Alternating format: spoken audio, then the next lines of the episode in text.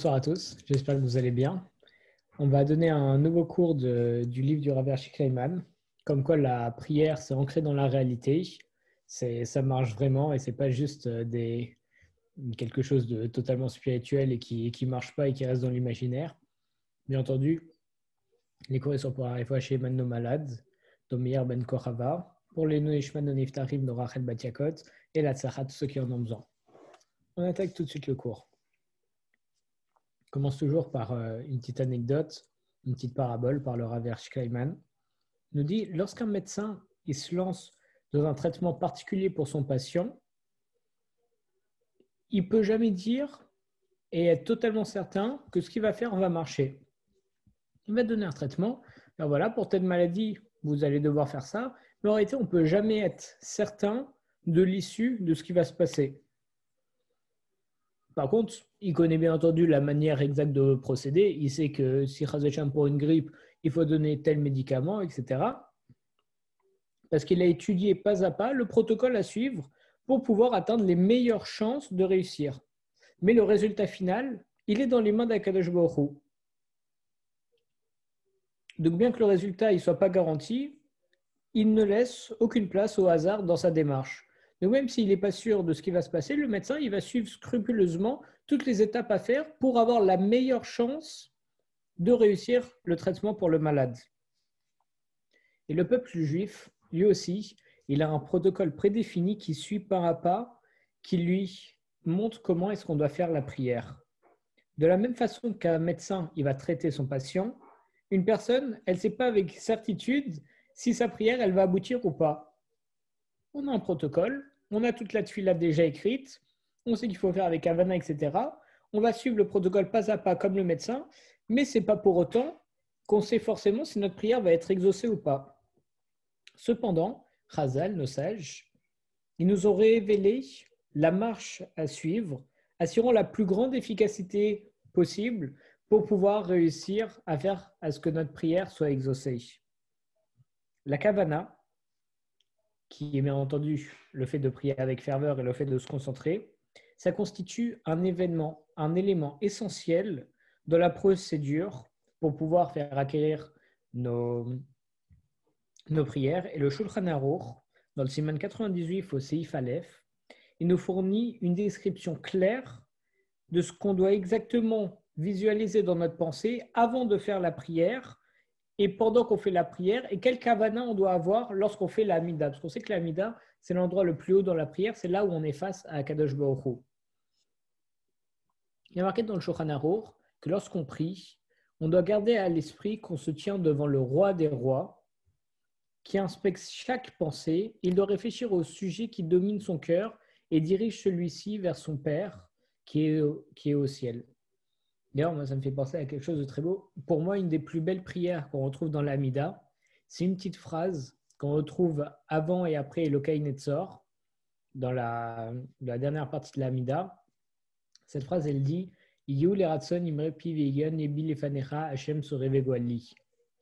C'est en gros, dans cette phrase, on demande à Dieu que tout ce qu'il y a, tout ce qu'on désire dans notre cœur, que ce soit exaucé je trouve ça magnifique parce que même les choses auxquelles on ne pense pas, les choses qu'on n'arrive pas à prononcer, etc., on dit avec cette phrase tout ce qui est dans notre cœur et qui est réel en réalité. Parce qu'on sait, on a dit que le but de l'homme en réalité, c'est de se rapprocher de Dieu. C'est le but ultime. Donc même s'il y a des personnes qui ne se rendent pas compte, en réalité, c'est en eux et c'est un désir intrinsèque à chaque homme. Et en disant Yehulé Ratson, en réalité, on demande aussi de se rapprocher de Dieu. Mais tout ce qu'on pense, moi, à chaque fois que je dis Yule Ratson, ça me fait, ça me révèle, ça me fait penser à quelque chose en particulier et je me rends compte qu'en réalité, c'est cette chose-là qui est véritablement dans mon cœur. Et c'est là où on se rend compte de ce qui est vraiment important ou pas. Lorsqu'on dit et qu'on comprend, lorsqu'on dit Yule Ratson, qu'on dit Dieu exauce ce qu'il y a vrai, véritablement dans mon cœur, là, quand il y a des idées qui nous surviennent, alors on se rend compte que c'est ça le émet et c'est ça les véritables choses qu'on veut et qu'on désire. Et donc voilà, donc le Shulchan Aruch, il nous dit lorsqu'on est en train de prier, il faut se rappeler qu'on est devant Dieu et on doit réfléchir à tous les sujets qui, sont dans notre cœur en sachant que Dieu peut tout nous réaliser. D'ailleurs, une autre chose à faire très attention pour être, pour, qui est dans le protocole en réalité, pour être sûr de faire une bonne prière, c'est de prier ce qu'on appelle, ce qu'on voit dans la Mishnah du traité Brachot, Koved Roche. C'est quoi Koved Roche C'est avoir une certaine manière de penser. On dit que les, euh, les à l'époque, les sages de l'époque, ils se préparaient pendant une heure avant la tfila, juste pour, se, pour étudier la Torah, mais pour se mettre dans l'ambiance de la tfila et dans l'ambiance de la Vodata chaîne du service divin. Et en plus de ça, Koved Roche, quelque chose où on te dit, pour faire la tfila, il faut pas que tu sois fatigué, il faut pas que tu sois triste, il faut pas que tu aies des préoccupations. En gros, on va, te, on va te demander de retirer toutes les mauvaises pensées que tu peux avoir dans ta tête qui puissent te perturber pour que tu sois bien concentré sur ta prière, sur ce que tu dois demander sur ce que tu dois faire. Et encore une fois, ça normalement, ça devrait être naturel. Pourquoi ça devrait être naturel? Parce que tout simplement, lorsqu'on se retrouve devant, encore une fois, un président, là, dès qu'on rentre dans la chambre où se trouve le président, c'est comme si on rentrait dans une bulle. On est face au président, on oublie totalement ce qu'il y a eu avant, totalement ce qu'il va y avoir après, ce qui se passe en ce moment, etc. On oublie tout, on est dans une bulle, on est juste face au président et là, on lui expose ce qu'on a à lui exposer. Et on pense à rien d'autre. Absolument rien d'autre. Mais ça doit être pareil avec Akadosh Baruch Mais Akadosh Baruch en tout cas moi, c'est un peu plus compliqué parce qu'on ne le visualise pas. Mais il faut essayer de le visualiser. Et normalement, on doit, être transporté dans une bulle où on est seul avec lui et on peut lui vider son cœur et on ne pense pas du tout à tout ce qu'il y a autour. Donc, ni au sujet triste, Rajé Shalom, ni, ni à n'importe quoi qui est autour. On est juste concentré on est avec Akadosh Baruch Et c'est ça ce qui est important. Comme ça, on est concentré avec lui et on est véritablement avec lui. Parce que lorsqu'on est avec un ami, qu'on lui parle, mais qu'on pense à autre chose, donc en réalité, on lui répond, on lui dit ouais, ouais, ouais, ouais, ouais, ouais. Mais en réalité, on n'est pas du tout là. Notre esprit est ailleurs. Qu'est-ce qu'il a envie de dire, notre ami en face? Il a envie de nous dire bon, écoute, tu n'es pas concentré, tu n'es pas avec moi. On reparlera de ça une prochaine fois il n'a pas envie de parler avec nous. C'est évident qu'il n'a pas envie de parler avec nous. On n'est pas là. Notre esprit, il n'est pas là. Alors imaginez Akadosh Baruch le roi des rois, si on lui parle, mais notre esprit, il est ailleurs. Donc déjà, il sait très bien où il est ton esprit. Donc ça prouve que tu ne penses pas vraiment ce que tu dis. Ça prouve aussi que tu es face à lui, mais que tu penses à autre chose qui n'est pas très honorable et ce qui n'est pas très bien. Et donc c'est pour ça qu'il faut bien faire attention à penser à ce qu'on dit et à être là et à vivre le moment et être pendant ce moment-là avec Akadosh Baruch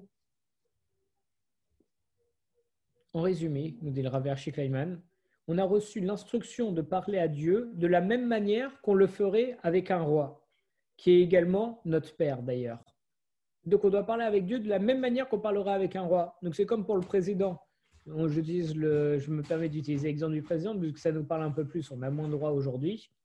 Mais on est face au roi, on est face au président, c'est une instance en soi, c'est un moment privilégié. On a la chance en réalité d'avoir ce moment privilégié tous les jours, trois fois par jour, voire plus euh, pour ceux qui font il des doutes et pour ceux qui se mettent, euh, qui ont l'habitude de parler avec Akadosh Borou. Et pour cela, il nous est conseillé, pour pouvoir bien parler avec Dieu, d'employer des termes humains pour pouvoir comprendre ce qu'on dit et pour pouvoir comprendre ce qui dépasse en réalité l'entendement humain avec euh, toute, la, toute la royauté de Dieu. Et cette part essentielle du protocole, entre guillemets, qu'on a dans la prière, ça permet à un être qui est inconcevable par l'esprit humain de revêtir une allure de réalité dans le cœur de l'homme. Donc en réalité, c'est en parlant avec des termes humains, en essayant de, de dire banaliser, mais en essayant de, de mettre véritablement avec des, traits humains, c'est comme ça qu'on va pouvoir accéder et pouvoir parler à Dieu. Parce que si on arrive comme ça, on va faire la prière, on se dit, bah voilà, tu vas parler à Dieu, tu sais pas à quoi il ressemble, tu sais pas à quoi t'imaginer, c'est censé être au-delà de ton consentement naturel. Comment tu veux faire une prière euh, correcte?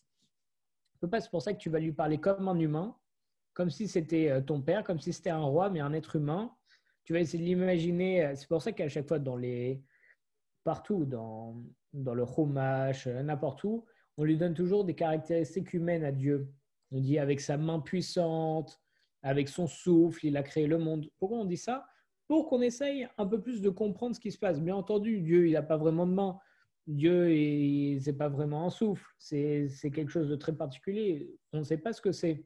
Mais pour essayer de se le conceptualiser un petit peu, pour pouvoir être mieux lorsqu'on va parler avec lui, alors on lui donne des caractères humains. Comme ça, on va lui parler comme un humain et on va se sentir beaucoup plus proche et on va être capable de lui parler. Parce que si on se dit, voilà, si je te dis, va raconter quelque chose à un ami, tu vas lui raconter. Je te dis, raconte la même chose à un animal.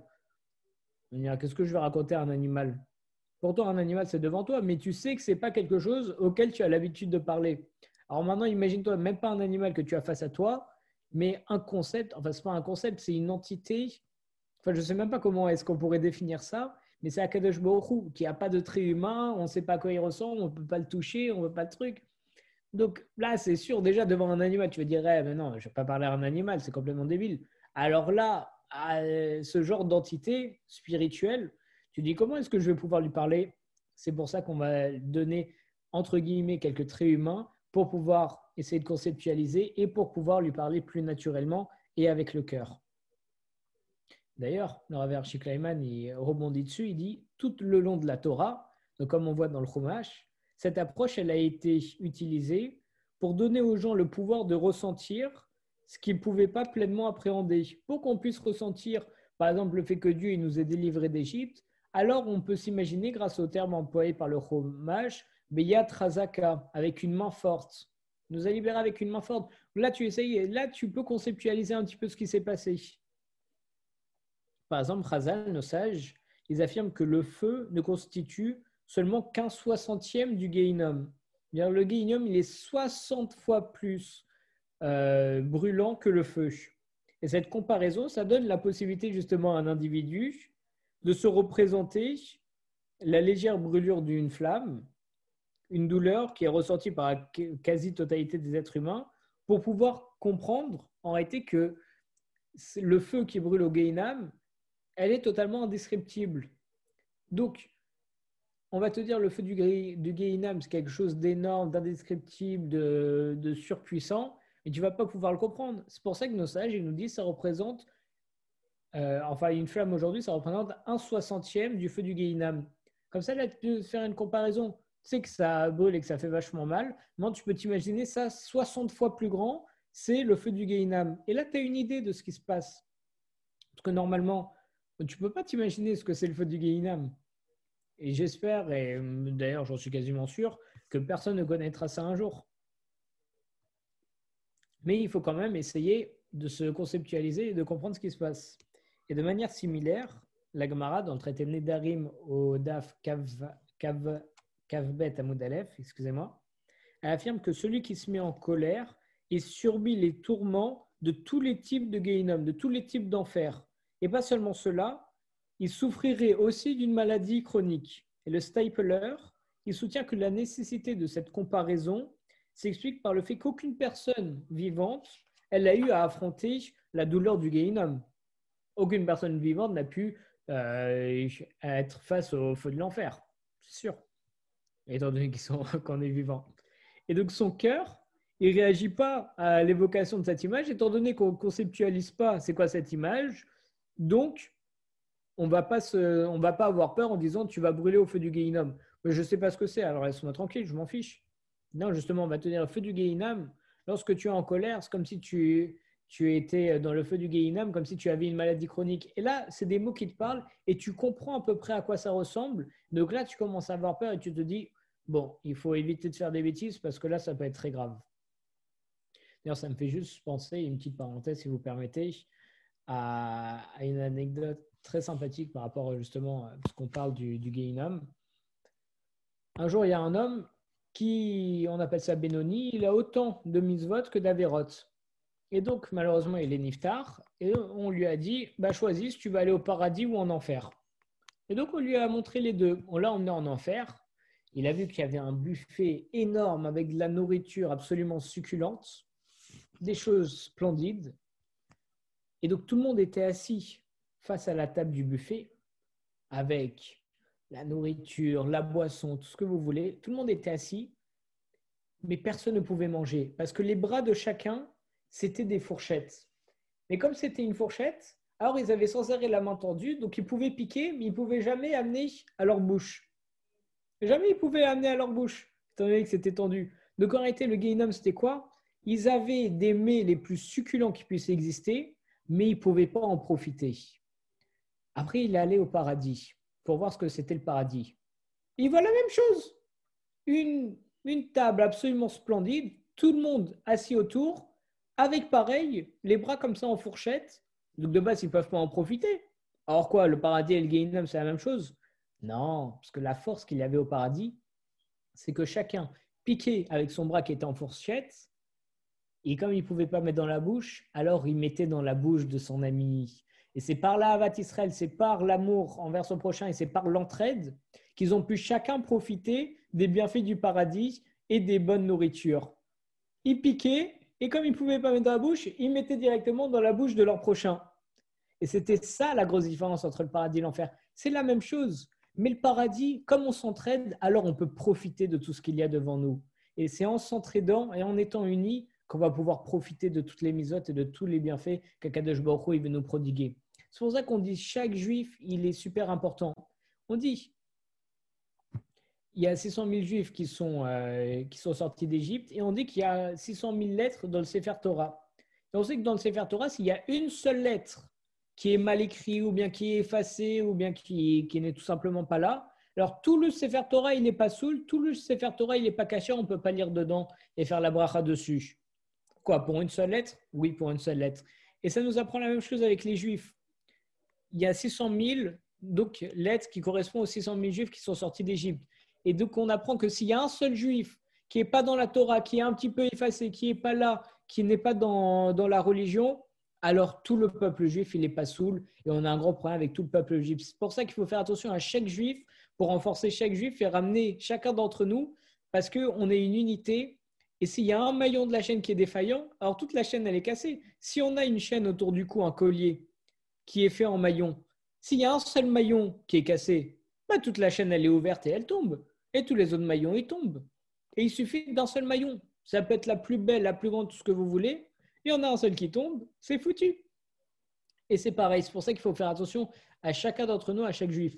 De quand on voit un pauvre dans la rue, n'importe quoi, il faut pas se dire Chaz Shalom, bon, quelqu'un d'autre va s'occuper de lui. Non, si toi tu l'as vu, c'est que c'est toi qui as été envoyé pour justement l'aider. Et personne d'autre. C'est ta mitzvah. Prends ta mitzvah. Tu vas la laisser tomber Non. Pour revenir à notre sujet, le Rav Dessler, il rapporte que l'importance considérable d'une imagerie frappante utilisée en tant qu'outil de développement spirituel, ça lui fut révélé par son arrière-grand-père le Rav Israël Salenter, ainsi que par le père de son beau-père, le Rav Simcha Zizel Ziv, qui était l'alter de Kelm. En été, le fait qu'on essaye de nous donner une image frappante et de conceptualiser toutes les choses spirituelles, comme le Geinom, Akadosh etc., il dit que c'est un principe fondamental qu'il a appris de son père, du père de son beau-père, et le Rav Dessler, il nous explique en disant que la compréhension du cœur, qui est une combinaison entre, en réalité entre le corps et l'âme, ce que, ce que tu vas comprendre avec ton cœur, c'est grâce à ton esprit, à ton sechel, à ta, à ton intelligence, plus à ce que tu as dans ton âme, à ce que tu ressens.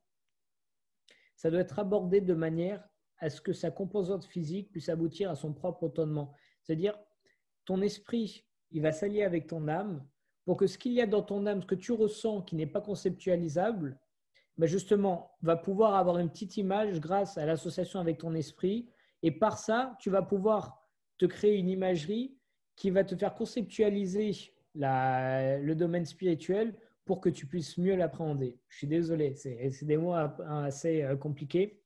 Mais pour la refaire, pour qu'on puisse comprendre qu'est-ce qu'on a face à nous, alors on va essayer de voir dans la tête des images, de rendre humain les choses pour pouvoir avoir une meilleure idée.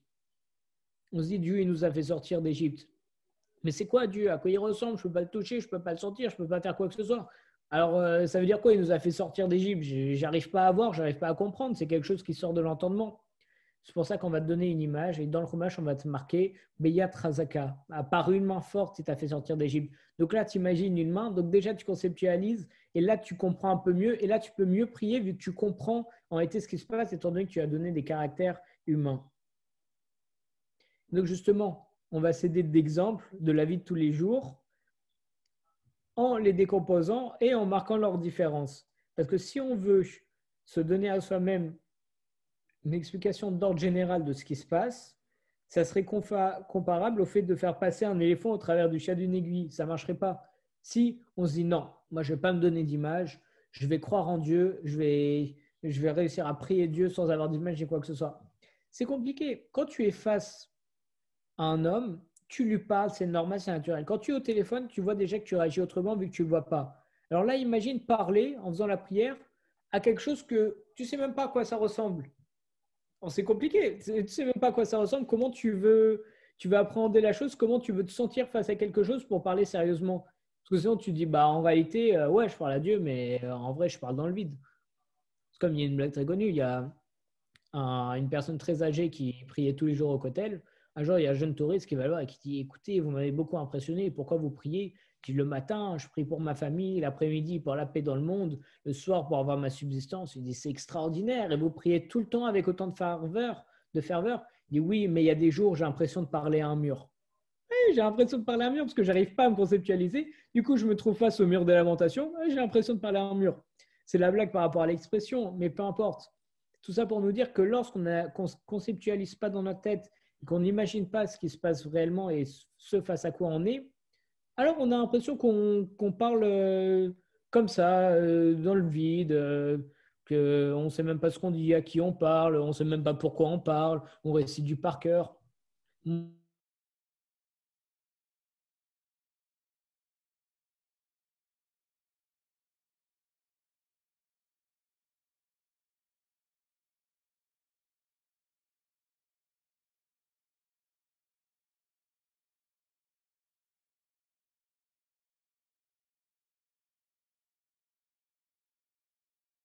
En même temps pour réussir à aborder la prière.